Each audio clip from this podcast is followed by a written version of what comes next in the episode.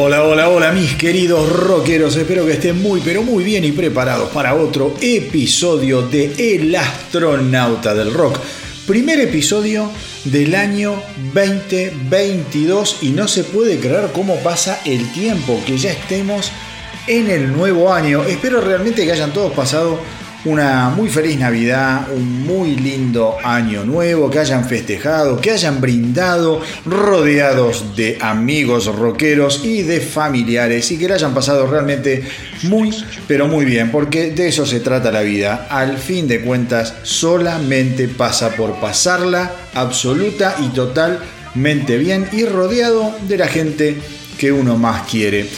Y como yo eh, ya les comenté la semana pasada, en esta época del año la cosa sabrosa, digamos, se hace desear un poco.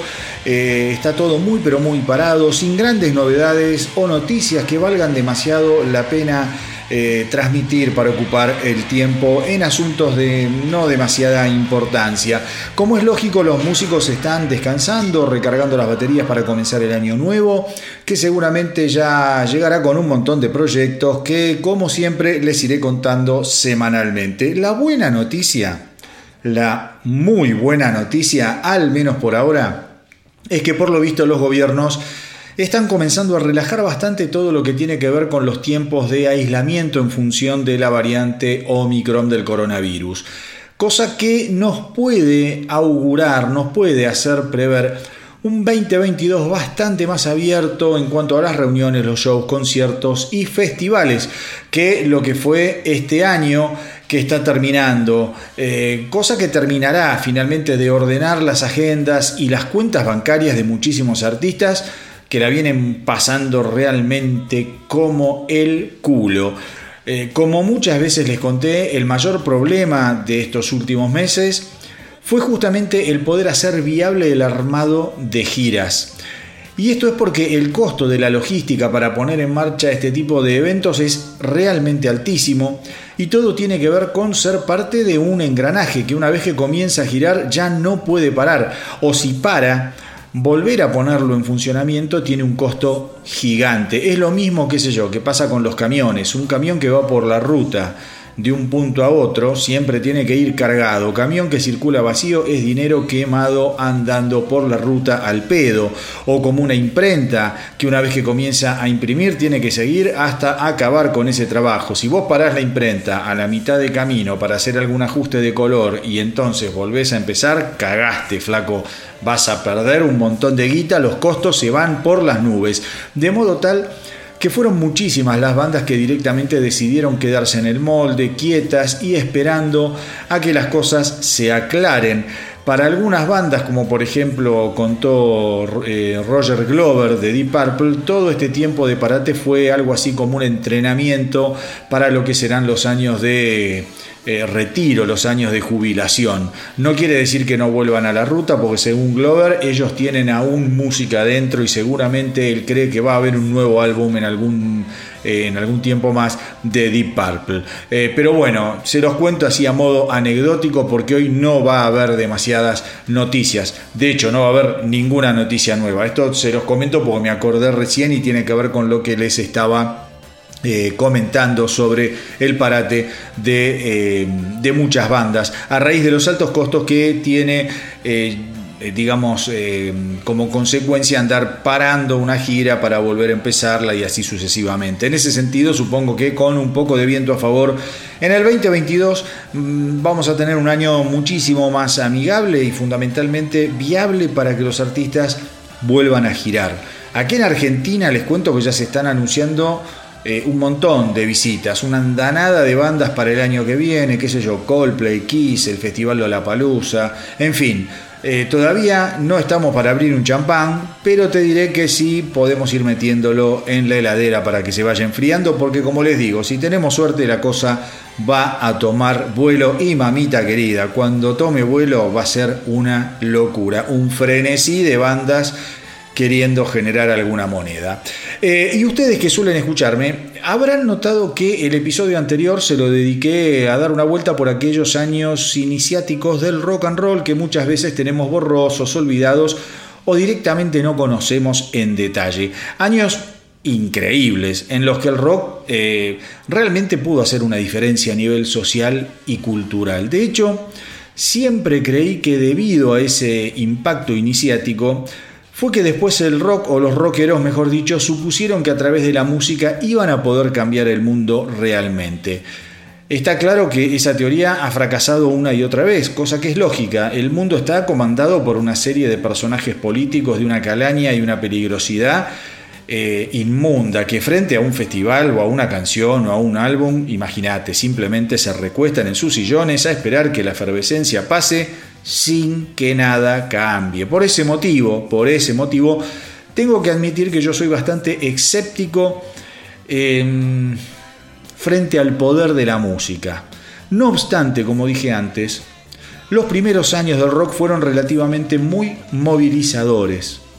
Eh, y esa música y esos artistas tuvieron la bala de plata en sus revólveres al menos durante un puñado de años. Pero más allá de mi escepticismo, creo que la música y el rock, si bien no van a cambiar el mundo en tres minutos, eh, siempre tienen que seguir empujando, porque con cada canción, con cada denuncia, con cada festival, portal o cual causa, son muchos los jóvenes que abren sus cabezas y su interés a problemáticas que quizá no sabían ni que existían. Entonces hoy, en el astronauta del rock, se me ocurrió hacer un recorrido por aquellos momentos en los que la música puso la lupa sobre temas incómodos o minimizados por el status quo, más allá de la suerte o el resultado que aquellas iniciativas terminaron teniendo. Lo importante, como dije recién, es seguir empujando, seguir amplificando, porque del otro lado siempre va a haber un puñado de idealistas dispuestos a escuchar lo que el poder y la política se desesperan por silenciar.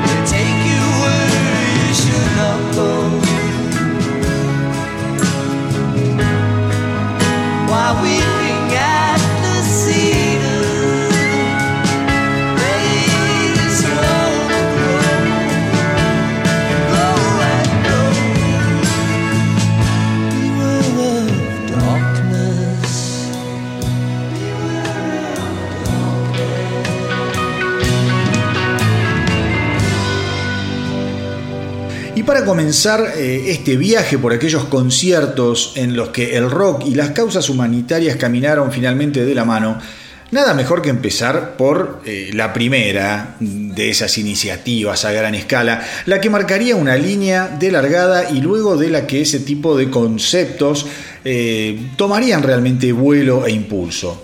Beware of Darkness fue una de las canciones que interpretó el ex Beatle George Harrison en el famosísimo concierto para Bangladesh, que se llevó a cabo en el Madison Square Garden de Nueva York el 1 de agosto de 1971. Fueron dos funciones, dos funciones a lo largo de una tarde-noche del 1 de agosto de 1971. El disparador del concierto fue la creciente crisis humanitaria que enfrentaban los nativos desplazados del este de Pakistán.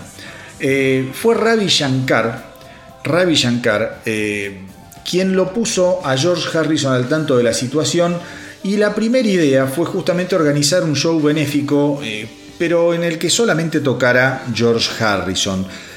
¿Qué sucede? Eh, luego se logra hacer un convenio, una asociación para que la gente de UNICEF se involucrara en el asunto y de repente lo que iba a ser en primer momento un show en solitario de Harrison se convirtió en un evento en el que todos querían participar. Entonces empezaron a aparecer a la velocidad de la luz un montón de artistas. Otros músicos entonces que se sumaron a la iniciativa fueron Bob Dylan, Ravi Shankar obviamente, Ringo Starr, Billy Preston, Leon Russell y Eric Clapton, entre otros. Como les dije, fueron dos los conciertos organizados para ese primero de agosto. Se recaudaron 243 mil dólares, un poquito más de 243 mil dólares que fueron destinados a UNICEF para los refugiados. Y después eh, se recaudaron 15 millones de dólares a través de las ventas del álbum y de la película, pero gran parte de ese dinero se lo quedó el gobierno de los Estados Unidos en conceptos de impuestos no solicitados por los organizadores, no eh, no no solicitados en realidad, no declarados por los organizadores del evento. Así que muy lindo el evento, pero la guita no llegó toda a donde tenía que llegar. Hoy en día realmente se desconoce la suma de dinero que, que fue enviada a, al, es? a la causa en sí misma eh, y eso provocó el enojo, la calentura de todos los que participaron y obviamente también de el organizador, el ex Beatle George Harrison. Así son las cosas. Vos querés hacer las cosas bien, querés ayudar a la gente y los gobiernos siempre, siempre se quieren quedar con una tajada, cagándose en el bienestar de toda la humanidad. it on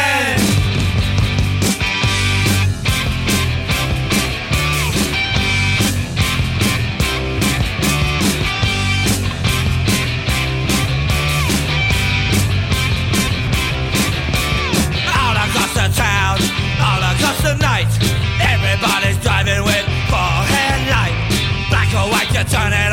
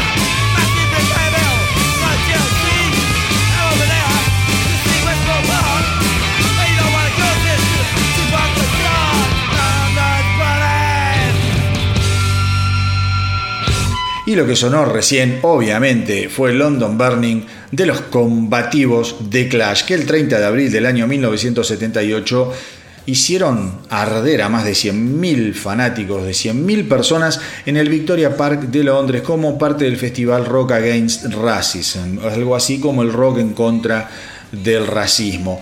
Tengamos en cuenta, escuchen esto, pues súper interesante. Yo, eh, al momento de hacer este, eh, este episodio, este especial, no tenía los detalles que les voy a contar ahora sobre dos personajes, eh, digamos, de lo, más, de lo más alto y de lo más refinado del rock. Dos seres del Olimpo del rock. Yo no tenía estos detalles, escuchen con atención. Todo este movimiento del rock en contra del racismo se da en un momento muy difícil en el Reino Unido, en donde eh, justamente la segregación y el racismo estaba creciendo de manera muy, muy peligrosa en una parte de la sociedad. Tengamos en cuenta, tengamos en cuenta, y esto es lo que quiero que escuchen, que por ese entonces, un par de años, año y medio antes de este, este festival, Eric Clapton, Eric Clapton en un show eh, que estaba dando en Birmingham en 1976. Eh, estaba medio borracho, dicen, enojado, qué sé yo. Igualmente no tiene mucha justificación lo que, lo que dijo, porque comenzó a arengar al público diciendo que había que expulsar a los extranjeros de Inglaterra eh, para que no se convirtiera en un país de negros. Dijo que Inglaterra estaba absolutamente sobrepoblada de gente que no pertenecía al país y terminó eh, gritando el eslogan mantengamos a Inglaterra blanca, una pinturita Eric Clapton. Eh, una locura, una locura que digo, hoy, no, hoy no, no, se puede imaginar que un artista de la envergadura de Clapton llegue a decir semejantes cosas. O sí lo podés imaginar. Tenés al pelotudo, por ejemplo, de Ted Nugent que vive diciendo boludeces, pero es un viejo choto acabado musicalmente desde hace décadas que la única manera de llamar la atención que tiene es boqueando en contra de todo. Eh, entonces, pero en esta época Clapton era un pendejo todavía, era muy joven, entonces era inmolarte y sin embargo después el tipo hizo una carrera. Eh, y pensemos que Clapton además hacía muy poquito en esa época, había pegado un número uno con una canción compuesta por un negro, que fue I Shot the Sheriff de Bob Marley. Digo, una hipocresía y un nivel de locura insólita. El otro, el otro que me asombró muchísimo, que en esta época hizo declaraciones de mierda, fue David Bowie. Eh, que aseguraba que era admirador del fascismo, admirador de Hitler y que los países necesitaban del fascismo para ordenar las cosas en forma definitiva, un verdadero hijo de puta, pero después habrá recapacitado y qué sé yo, y la gente le perdonó todo. Pero en este momento, de la única manera en que se me ocurre calificarlo es de un ser de mierda, porque nadie puede admirar a Hitler. O sí, podés admirarlo, pero sos un hijo de puta y tenés que bancártelo que te lo digan. Digo, una locura por donde se analice, todo ese momento se estaba viviendo en... Eh, en Inglaterra, en muchos países de Europa también, y bueno, y fue así que los Clash eh, reventaron el Victoria Park participando del Rock Against Racism. Em, digo, y sinceramente en el caso del racismo yo creo que ves acá la música y el rock en particular han logrado contribuir a generar una enorme conciencia sobre el tema, con lo cual me quito el sombrero porque en este caso creo que el rock ha contribuido muchísimo a que el mundo sea un lugar un poco mejor.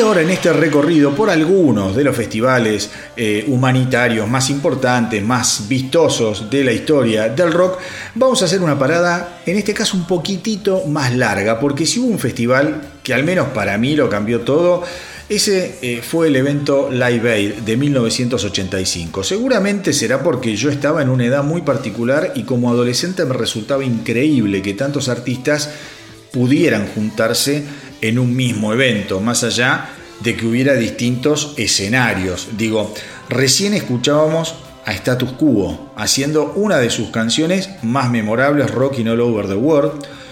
Y para aquellos que son más jóvenes, debe ser quizá increíble pensar en el impacto que causó Live Aid, pero imagínense lo que significó para todos aquellos que amamos eh, a la música poder ver de repente a través de la MTV lo que estaba sucediendo en ambos lados del Atlántico, porque no hay que olvidarse que Live Aid se llevó adelante simultáneamente en el estadio Wembley de Londres, en donde más o menos fueron 70.000, 72.000 personas, eh, y en el estadio John Fisher Kennedy de Filadelfia, en Estados Unidos, obviamente, con una concurrencia de aproximadamente 90.000, 89.000, 90.000 almas.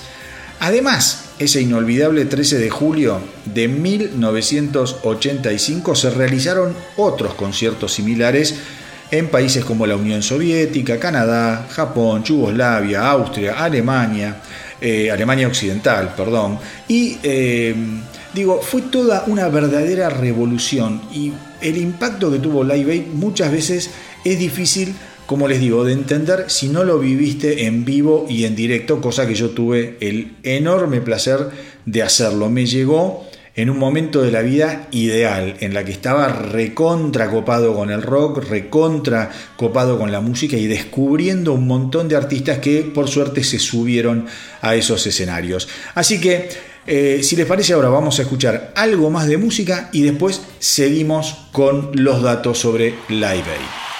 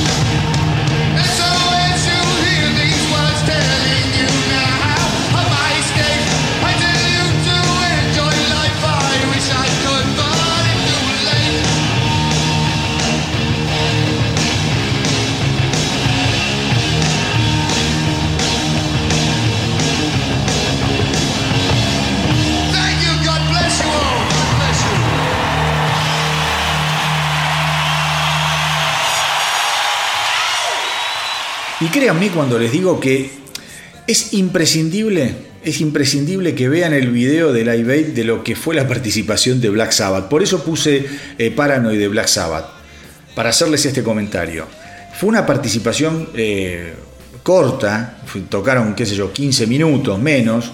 En esos 15 minutos tocaron Children of the Grave, Iron Man y Paranoid que acabamos de escuchar. Y más allá de que para muchos lo de Sabbath pasó sin demasiado estruendo y no fue de las mejores actuaciones, eh, esto va a quedar siempre en la historia del metal porque fue la primera vez en donde la banda se reunía con su formación original desde que le habían pegado una patada en el ojete a Ozzy Osbourne, eh, que en esta época, vean el video, estaba hecha, hecho una pelota, estaba gordísimo con los pelos platinados, eh, con los pelos peinados con spray eh, un, todo un, ¿cómo se llama? Un atuendo, no sé, que era un traje medio brilloso, bien ochentoso. Traten de ver eh, la actuación de Sabbath porque no tiene desperdicio.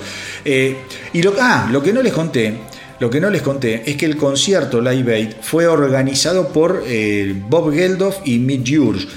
Bob Geldof es el cantante, o fue el cantante de los Boomtown Rats, el de mm, Don't Like Mondays. Don't like Mondays, Bueno, esa canción muy famosa de los Mountain Rats, el cantante eh, era justamente Bob Geldof, uno de los que organizó eh, Live Aid. La idea era recaudar. upa. Uh, eh, la idea era recaudar. ¡Wow! fondos para aliviar el hambre en Etiopía y eh, la aventura había comenzado con el lanzamiento del simple Do They Know It's Christmas, en el que participaron artistas como Bono, Phil Collins, Duran Duran, los Spandau Ballet, Culture Club, Paul Weller, en fin, la creme de la creme de aquel momento y a partir de ahí la idea comenzó a crecer incontrolablemente. Y obviamente como no podía ser de otra manera, en los Estados Unidos, al ver el éxito de Do They Know It's Christmas y de Band Aid, ni lerdos ni perezosos se pusieron a caranear para grabar también un simple repleto de estrellas para terminar con el hambre en África, porque no se iban a andar con chiquita los yanquis. Si los ingleses pensaban que podían darle de comer a Etiopía, los americanos fueron por todo, loco. Ellos con We Are the World querían que toda África morfara, acabar con el hambre en todo un continente. We Are the World fue compuesta por Michael Jackson y Lionel Richie y se convirtió en el simple más rápidamente vendido de la historia de la música. La canción fue interpretada durante el concierto Live Aid también en una versión eh, que logró ser aún más espantosa que la versión original, que la canción original, lo que ya es mucho decir, así que quédense tranquilos porque acá pasamos buena música, con lo cual no vamos a escuchar We Are the World.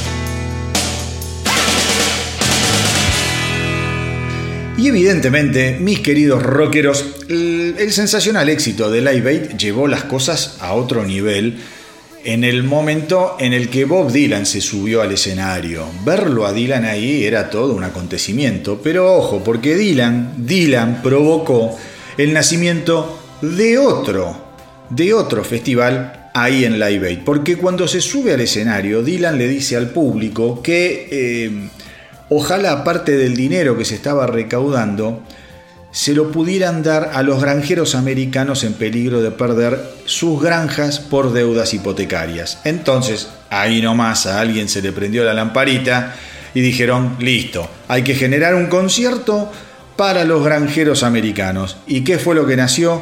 También en 1985, Farm Aid. En su primera edición se llevó adelante en el Memorial Stadium de Illinois y concurrieron 80.000 personas, o sea, fue una pelota de gente. El festival recaudó 9 millones de dólares y entre los que participaron estuvieron John Cougar Mellingham, Bob Dylan, Billy Joel, B.B. King y Roy Orbison.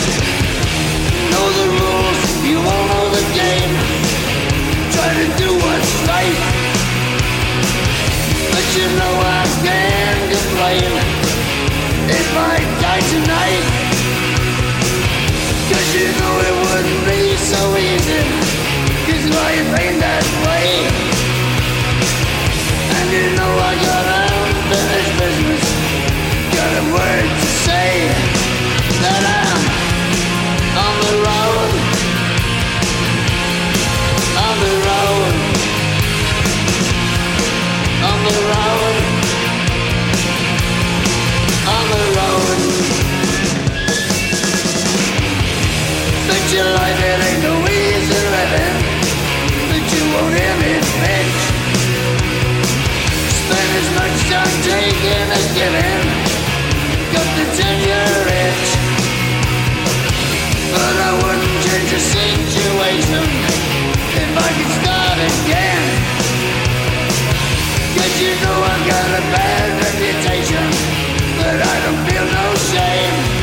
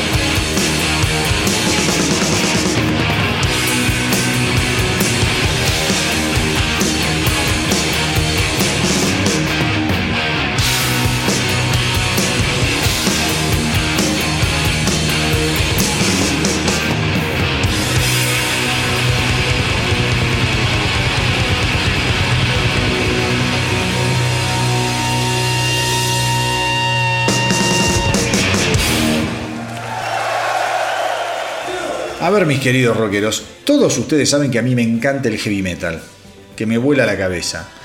Pero la verdad es que cuando en el año 1986, a instancias del inolvidable Ronnie James Dio, surge el proyecto Herdanate, medio que la cosa ya comenzó a descarrilar y a tornarse un poco ridícula, porque ahora los que se habían propuesto terminar con el hambre en África no eran otros que los metaleros. Sí, así como me escuchan, las estrellas del metal 40 estrellas del metal para ser más exactos, eh, se juntaron para grabar una canción, Stars. La canción la compuso Dio, Vivian Campbell y bueno, eh, toda una serie de músicos que tocaban con él en esa época.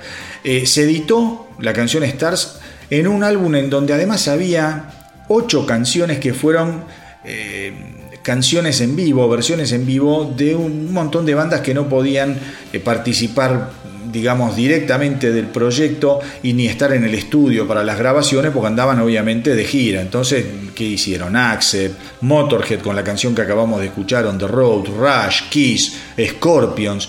Fueron cediendo canciones, versiones en vivo, que yo me acuerdo, por ejemplo, Scorpions eh, había dado la canción eh, de Sue, creo que Kiss había dado Heavens on Fire. Bueno, no quiero meterme demasiado en detalles porque me va a fallar la memoria y voy a decir pelotudeces. La verdad es que no pasó demasiado con el álbum ni con el proyecto que se podría decir llegó un poco fuera de tiempo y sonó a manotazo de ahogado en busca de generar atención por parte de un puñado de artistas que se vieron realmente, esto es cierto, dejados de lado tanto por Band Aid como por USA for Africa.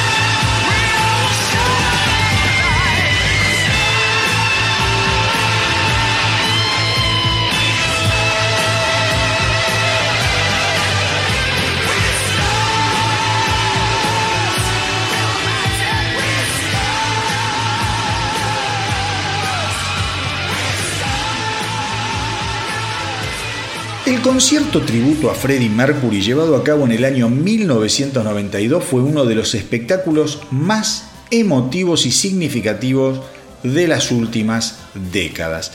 El frontman de Queen había, eh, digamos, había sido algo muy parecido a un dios caído del cielo, hay que decirlo, con una voz única, una voz inconfundible, con un carisma al que prácticamente nadie, nadie podía resistirse. Mercury moriría, moriría por complicaciones del SIDA el 24 de noviembre de 1991 y el mundo inmediatamente se convirtió en un lugar más ordinario, sombrío e infeliz. Fue así que sus compañeros de banda rápidamente decidieron que la mejor manera de honrarlo sería con un concierto para recaudar fondos para la investigación del SIDA, gran causa. Tras un anuncio en los Brit Awards de 1992, las 72.000 entradas para el evento se agotaron en un pedo enseguida, a pesar de que el único acto confirmado para el festival era nada más que Queen y para colmo, obviamente, sin Freddie Mercury.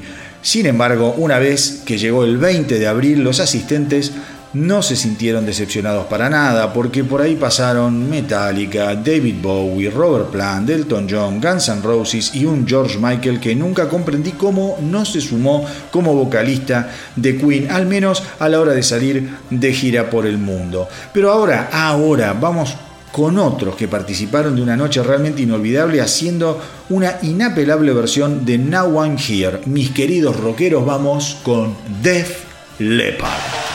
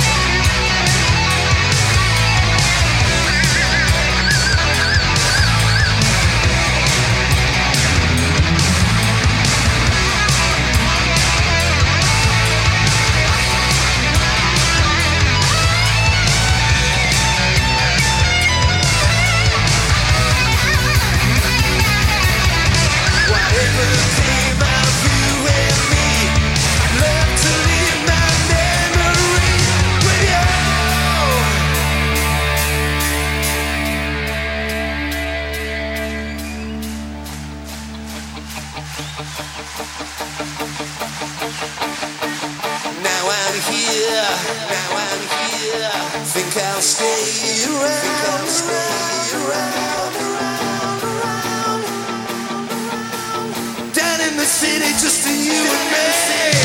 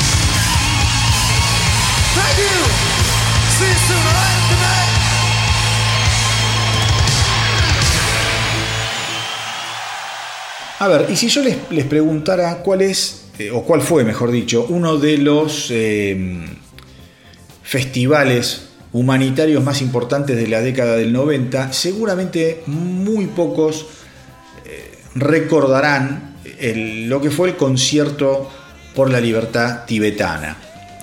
Un concierto que nace a raíz de la amistad que entabla el Beastie Boy Adam Yach con el activista Erin Potts. Eh, Erin Potts, como les digo, era un activista que estaba muy involucrado en todo lo que tenía que ver con la situación de los exiliados tibetanos de China. Eh, durante varios años estuvieron en contacto. En esos años Potts le iba comentando cómo se iban desarrollando los acontecimientos a Adam Yach, hasta que en algún momento deciden hacer un festival que pusiera la lupa en el tema y que lograra que la humanidad comenzara a tomar conciencia sobre eh, la dimensión de, la situación eh, de, cómo es de los exiliados tibetanos. Una situación muy difícil que cobró millones de víctimas, eh, pero la verdad es que el concierto fue todo un éxito. Fueron dos días en el, gate, en el Golden Gate Park en San Francisco, repletos, 100.000 personas o más o un poco más dicen que concurrieron y entre los artistas que estuvieron ahí, bueno, había artistas muy típicos de la época como eh, Björk, Rise Against the Machine, Fugees, Pavement. También estuvo John Lee Hooker, ¿no? un rockero, un rockero eh, legendario, y obviamente los Beastie Boys.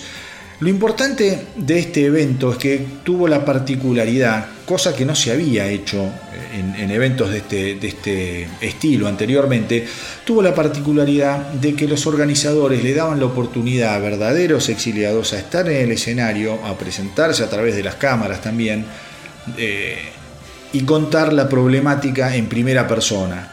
Eso tuvo un impacto, como les digo, inmenso en la comunidad, inmenso a nivel planetario.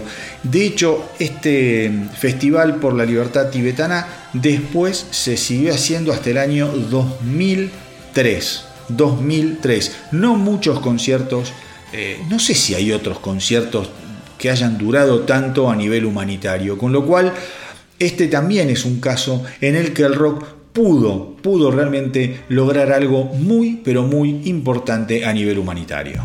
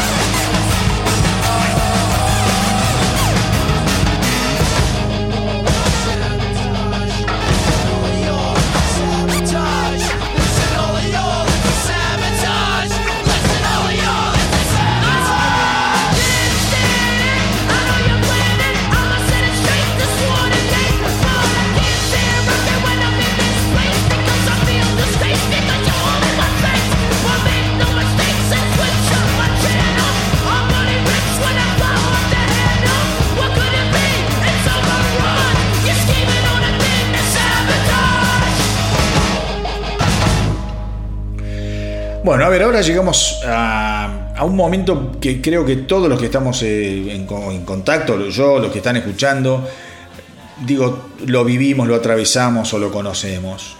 eh, vamos a hablar del 11 de septiembre, cuando las Torres Gemelas fueron atacadas en un acto terrorista que produjo, no sé, la cantidad de muertos. Algunos dicen 3.000, otros dicen 5.000, lo que sea, una locura por donde se la mire. A raíz del atentado de, a las Torres eh, Gemelas, el 20 de octubre del 2001, en el Madison Square Garden de la ciudad de Nueva York, eh, se genera, se lleva a cabo el concierto por la ciudad de Nueva York. También acá estaba la intención de juntar eh, dinero para las familias de los socorristas caídos, había que honrarlos, había bomberos, había policías, digo, familias que quedaron totalmente destrozadas porque murieron aplastados por los escombros. El concierto fue organizado por Paul McCartney, eh, Paul McCartney, el Beatle Paul McCartney, eh, y bueno, obviamente hubo muchísimos artistas como David Bowie, Elton John, Eric Clapton y eh, también eh, estuvieron Mick Jagger, Keith Richards, digo, artistas de todo calibre, tanto ingleses como estadounidenses. De Estados Unidos estuvieron Bon Jovi, Jay-Z, Destiny Child, los Backstreet Boys, James Taylor, Billy Joel, Melissa Etheridge, Wow, Fight for Fighting, Go Go Dolls, John Cougar Mellingham y también Kid Rock. Y eh, a decir verdad, si este concierto va a quedar por siempre en la historia fue porque los ingleses de Who dieron una actuación absolutamente brillante. Una actuación que quedará por siempre en la historia grande de los festivales humanitarios a cargo de estrellas del rock and roll.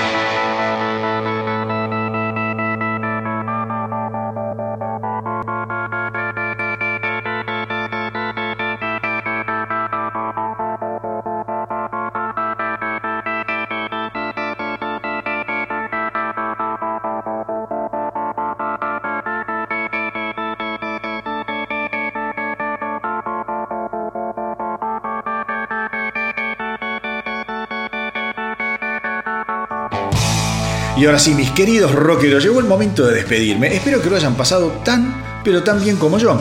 Y recuerden hacernos el aguante en Facebook, en Instagram y también en la web. Por favor, no dejen de visitarla www.elastronautadelrock.com. Y ya saben que me pueden contactar escribiéndome a elastronautadelrock.gmail.com Hemos recorrido, como habrán visto, algunos de los festivales más importantes, recordados y significativos de la historia del rock. Hay un montón más y si tenés un montón más, me viene a la memoria, por ejemplo, el baile de la policía secreta, cómo no, Eh, qué sé yo, cuál otro. Eh, había otro Sun City, si no me equivoco, que también era por eh, la apartheid, una cosa así. Pero bueno, hay un montón. Pero lo cierto es que en una hora uno hace lo que puede y seguramente va, creo yo que esto va a durar un poquito más de una hora, así que espero que no se enojen y que lo hayan disfrutado.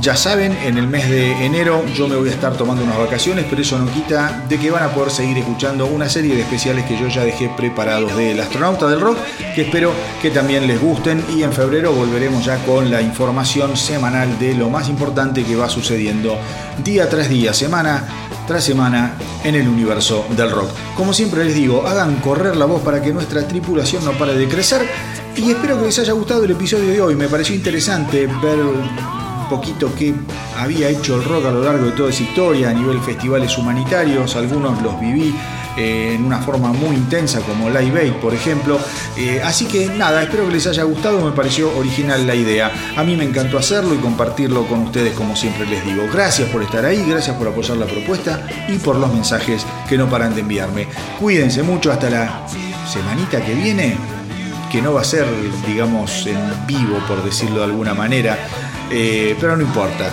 Hasta la semanita que viene y que viva el rock.